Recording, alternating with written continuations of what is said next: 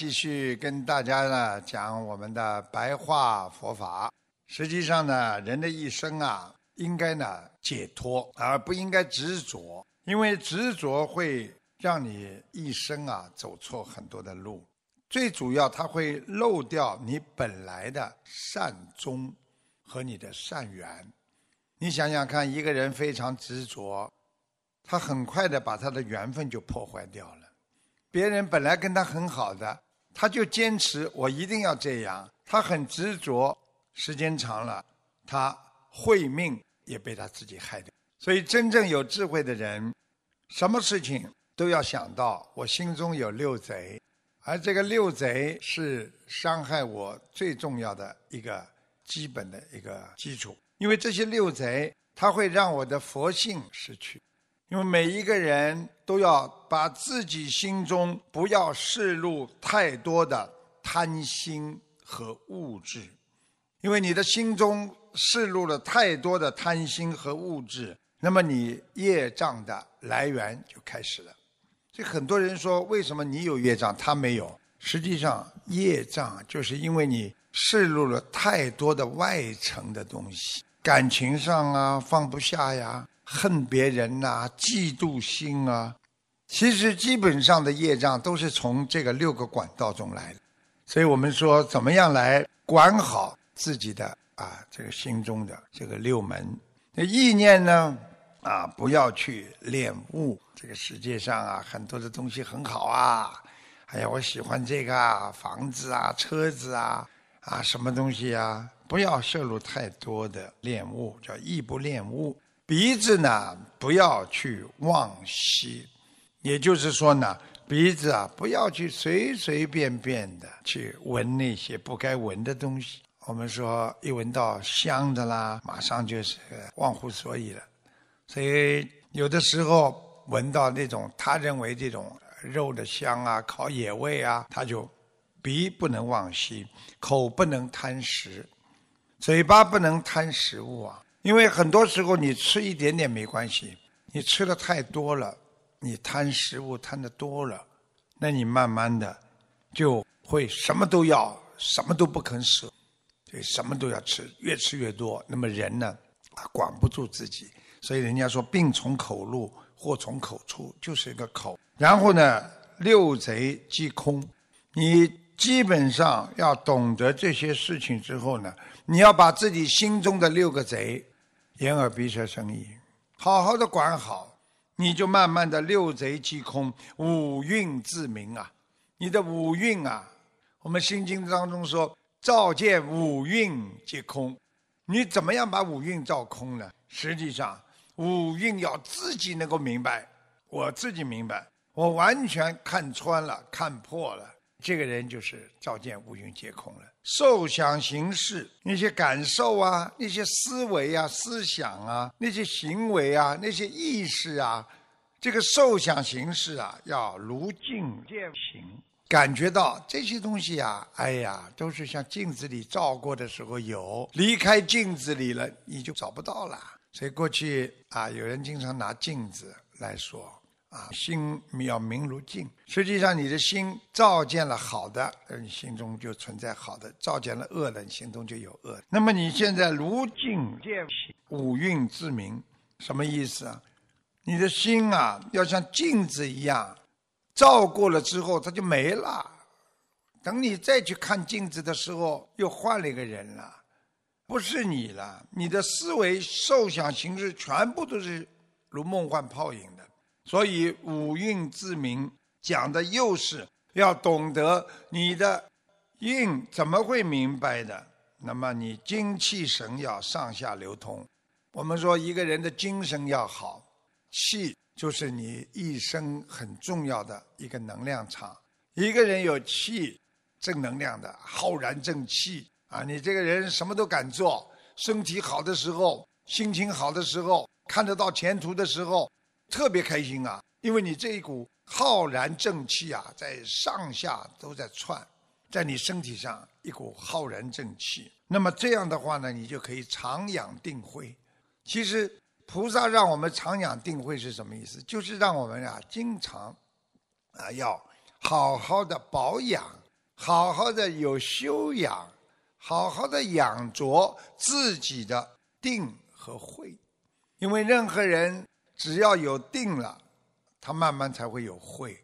当一个人心定得下来，他一定会有智慧产生。你看看很多人定不下来的，天天心不定，他哪来的智慧呀？心静如水，定当解脱。啊，所以佛法界经常说啊，你定当解脱，你这个人一定能解脱的，因为你心静如水啊。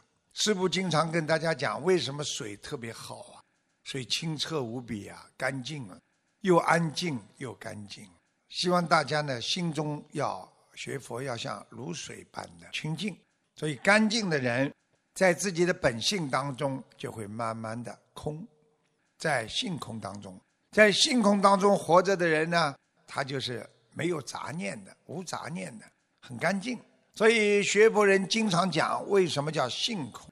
本性要空啊，不要有杂念，不要想的太多。你想的太多的话，你自己给自己带来很多烦恼。你什么都想不通，你本性不会空的。所以在性空当中，你慢慢的定下来，最后连境界都没有了，你哪来的名相？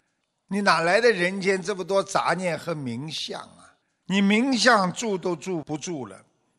你到最后连寂灭都没有了，你都不要灭度了，你自己心中完全解脱了，你的一种内心的境界也变成一非境界了，它已经不是境界了。你本身有这个境界，你说你还要去跟人家解释我有这个境界吗？举个简单例子，人家在争吵，你在边上不跟别人争吵，你还要去跟人家解释？你看啊，我没跟你们吵啊，你们在吵架，你看我没参与啊。已经到了完全，啊，进入了这个境界当中，所以寂灭都没有了，啊，这个名相都住不住了，不住了，不住相了呀。所以你说我今天在弘法，我在弘法，我还住相，我今天已经不住相弘法。我说了，我就在弘法呀，我没感觉我是在弘法，而是我已经在弘法了。所以要空观出人间无常。空观是什么意思啊？看出来呀，人间无常的呀，有什么面子啦？人生一切都如梦幻泡影啊，如露亦如电呐，应作如是观呐，就是很简单的人间的东西。你要看到，用空性来空观出人间无常啊！这个世界哪一样东西是有常的？你们看，我们小时候的面子现在没有了。我们跟别人打交道的时候，当时脸红了，觉得很难过的事情，过一会儿就忘了，就没了。它是空观之后，人间一切无常，你才能体悟出人生如梦幻泡影的真谛呀。所以，为什么《金刚经》说如梦幻泡影啊？一个泡，灯光照出来像影子一样，如梦幻泡影啊，什么都没有了。所以，真正能够悟出佛性的人，他在人间呐。就像我们济公活佛一样，走走走，啊，逍遥的走走走。他把人间一切看的都是空的啦，他有什么烦恼啊？你看看我们人多可怜呐，看见就是烦恼，看这个脸相就是一个苦相。不管做什么事情，都要学会放下。所以想一想，人时刻就是因为想不通和烦恼和自己的人生的面子，如梦幻。般的泡影的这个人生啊，他还在钻在里面出不来，你哪能找到真谛呀？佛法说了，人间的真谛就是苦空无常啊，一切都会变的嘛。你为什么在一个没有变的时候，你为什么去执着的以为它不变呢？它一定会变化。所以师父告诉大家，修行人的出离心非常重要，一定要坚固。就是我今天修出离心的，我不在乎人间一切。我什么都放得下，不要说几句话了，再被人家诽谤啦，被人家怎么样的嫉妒啦，一切如如不动，自然坚固的道心，就拥有修行人的出离心啊！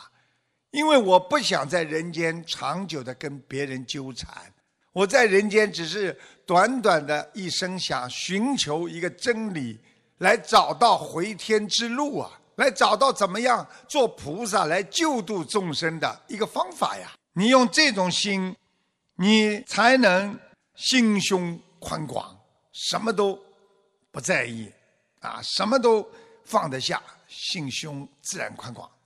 所以很多人不懂啊，经常说：“哎呀，我心胸为什么这么狭小？”因为你没有懂得什么叫真谛呀，啊，这个真谛呀，一定要理解呀，眼光要远大呀，要看到未来呀，眼前的一点利益，眼前的那一点名利，眼前的一个面子，能够给你造成多大的伤害，那就是说明你心有多大。